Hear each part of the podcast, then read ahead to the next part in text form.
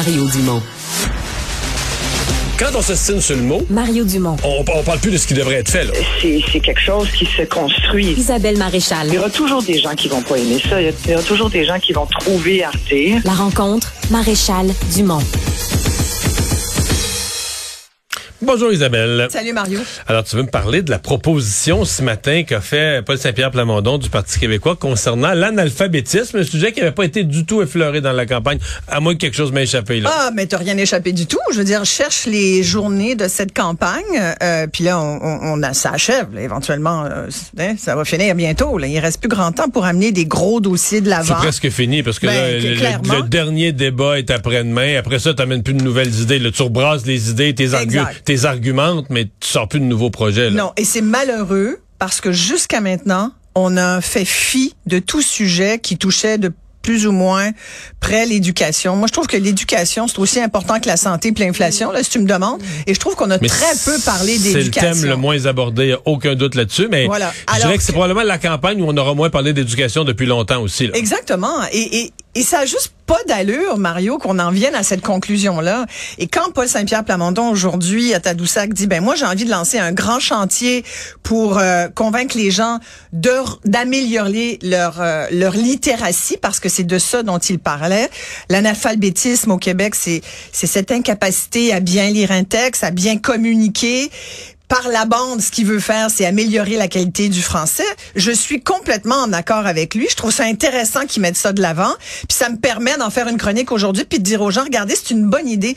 Moi, je me souviens, il y a quelques années, je me suis rendu compte que les profs, dans les, les classes là, pour mes filles, t'avais, tu faisais des fautes en français. Si t'étais pas dans le cours de français, ça comptait pas. Tu comprends? T'es en géo, t'es en histoire, euh, tu fais des fautes de français parce que tu t'exprimes en français, t'écris un texte en français, le prof dit ah c'est pas grave. Dans le cours du français t'es corrigé, mais dans tout autre cours tu n'es moi, pas j'ai jamais corrigé. vécu ça, par Mais je te exemple. le dis, je te le dis, je suis sûr qu'il y a des gens qui nous écoutent. Quand je dis j'ai jamais vécu ça, moi j'ai jamais vécu, mais mes enfants non plus. Là. Je pense j'ai jamais vécu comme parent non plus, pas juste comme élève. Ben, T'es peut-être allé dans des écoles, tes enfants sont peut-être allés dans des écoles privées euh, Non, particulières. non, non, non. Ben, au secondaire, tu, mais non. Tu vérifieras autour de toi. Oui, oui, oui. Enfin, regarde, moi, c'est ce que j'ai vécu.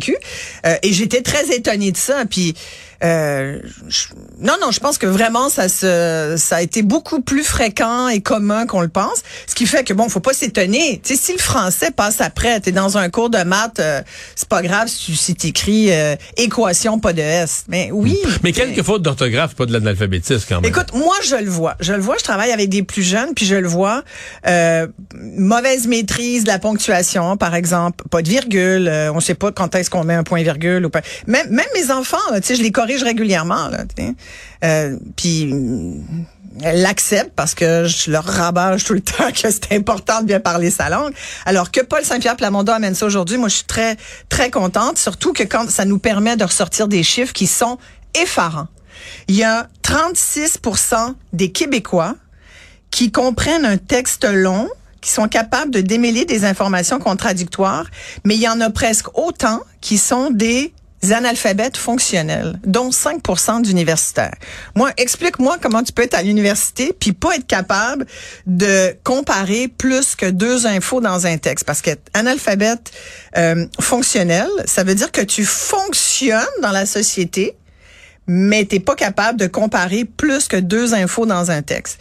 Et il y a quand même 15% de la population, c'est beaucoup 15 des gens, là, des Québécois, qui comprennent le sens, ils sont capables de remplir un formulaire, mais c'est tout. Demande-leur pas autre chose. Et moi, je me dis, mais comment ça se fait? Et comment ça se fait? Ben, écoute, dans les années 60, on avait un taux à ce moment-là de, tu sais, il y a clairement eu un gros manque de scolarisation euh, jusqu'aux années 60. Est arrivée la Révolution tranquille, qui bon, on a vu les cégeps arriver, il y a eu, bon, Parce que ça existe plus. Tout le monde est allé à l'école. Il y a eu la Au réforme. moins jusqu'en secondaire. Il y a Il eu- y a, voilà. du décrochage, mais au moins tout le monde est allé à l'école jusqu'en secondaire 3 aujourd'hui. là, au Exactement. minimum. Mais le problème et, et donc ça c'est à saluer parce qu'on était on avait des croûtes à manger là. Aujourd'hui, on a un autre retard et malheureusement, on fait piètre figure par rapport aux Canadiens. Et en matière de décrochage, c'est énorme. Écoute, je sortais des chiffres. Là. On- le taux de diplomation du secteur public au Québec, c'est 64% Ça veut dire que sur 100 jeunes, il y en a 36 qui coulent. Qui finissent pas de diplôme. Qui finissent pas de diplôme. Il y en a de plus en plus qui décrochent depuis la pandémie. J'ose même pas te dire le chiffre. Euh, j'entendais. On en rattrape un petit peu aux adultes, dira-t-on. Oui, mais ça, ça faut arrêter ça. Faut arrêter ça. Ça, tu vois là. C'est pas le même diplôme. Non, non, mais ça là, c'est toujours l'espèce d'argument. Ça, c'est l'argument québécois par rapport à nos incapacités à bien former, éduquer notre monde. C'est qu'on dit, ah, ils décrochent, mais on les rattrape plus tard. Mais tous ceux que tu as lâchés, d'abord, ils rattrapent, on les rattrape pas tous, les 34 qui ont lâché, et les peut-être 10 ou 15 que tu vas aller chercher, tu vas perdre combien d'années? Tu vas les rattraper quand ils ont 32, 35, 40 ans? C'est dommage, je trouve. Il faut regarder ça comme il faut, puis se dire, OK, au Québec, il faut qu'on prenne le taureau par les cornes. Pour moi, ça passe par l'éducation. Tu sais, on dit souvent quand on parle d'analphabétisme, là, parce qu'il y a un gros tabou autour de ça. Hein. C'est pas très agréable de se faire pointer du doigt. Les gens, il y a des gens qui savent pas écrire, pas lire, puis qui ne le disent pas. Il y a des gens qui prétendent. Jacques Demers, tout le monde connaît ben Jacques Demers. Il a, il a écrit un livre là-dessus. Je l'ai interviewé là-dessus. Il était tellement touchant, Jacques, quand il en parlait. Lui, il, écrit, il faisait semblant de savoir écrire. Puis tu sais, c'est un coach au hockey, fait qu'on lui demandait pas trop d'écrire souvent là, puis mais quand même, il a, non, il a joué du théâtre toute sa vie pour, faire, semblant, pour faire semblant de savoir lire et écrire. Puis il, il, disait à quel point, puis relisez son livre, c'est vraiment touchant. Il disait à quel point c'était une honte, c'est quelque chose qu'il a porté comme un fardeau, comme un boulet, et, et il est retourné à l'école, il a pris des cours, il a, ça a été quelque chose de laborieux. Donc moi, j'aime mieux parler littératie, puis je pense que les experts du domaine préfèrent il y, a, il y a beaucoup d'études au cours des années là, on est dû pour en avoir d'autres là, pour évaluer notre niveau de littératie. Mais j'aime mieux parler de littératie, notre capacité à, à, à, lire, écrire et manier les textes que de l'analphabétisme, parce qu'un analphabète, c'est pas glorieux encore malheureusement au vu de la société. Mais quand on regarde ça, moi je trouve que ce grand chantier, c'est de valeur qui soit pas premier ministre, euh, Paul Saint-Pierre, Paul Longtemps. Je pense qu'on peut déjà dire ça. Mais ça pourrait être une belle initiative à suivre. sais. Le prochain gouvernement pourrait euh, s'imprégner de ce projet. Mais je reviens à, ta prémisse là, sur le fait, bon là, il parle de ça aujourd'hui, t'en es contente. Il, il a peu été question d'éducation dans la campagne.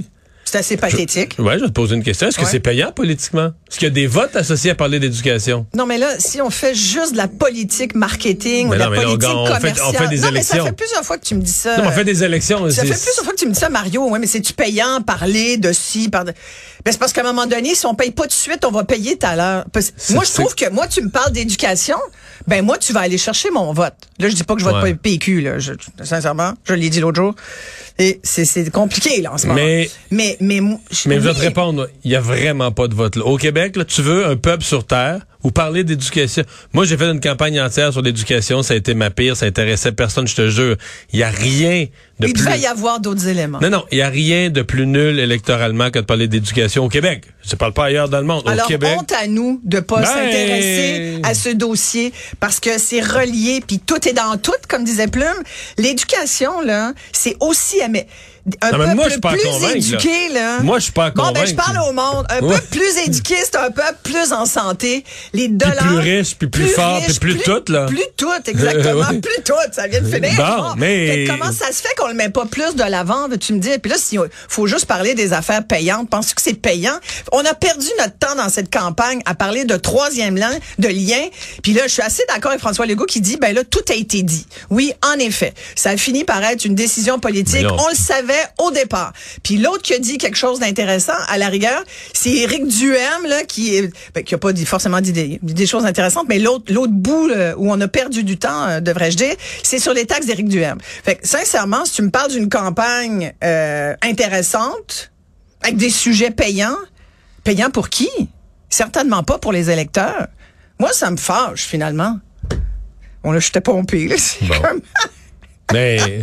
Mais je t'aurais dit, c'est c'est une. Je te mais c'est quoi un sujet payant puis là, politiquement, c'est ben, quoi la santé, euh, le portefeuille des gens, des, des choses qui font bouger l'aiguille, que tu sais que le public écoute, puis ça les intéresse, puis ils vont voter en fonction de ça.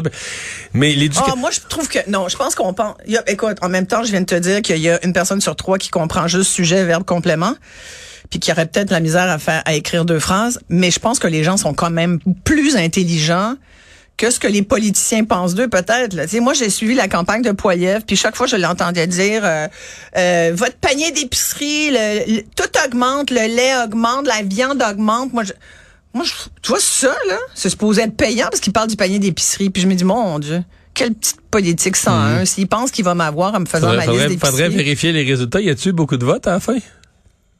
Mais non, mais là, c'était- se présente pas encore, mais disons que euh, il a quand même été élu pas mal euh, chef de son parti. le sens là. de ça a l'air avoir marché son affaire. Ben oui, mais dans son parti, est-ce que tu veux dire ça va convaincre les gens Non, ça? non, je te parle dans son parti. La date, la date, il y a son premier test, là, il l'a passé.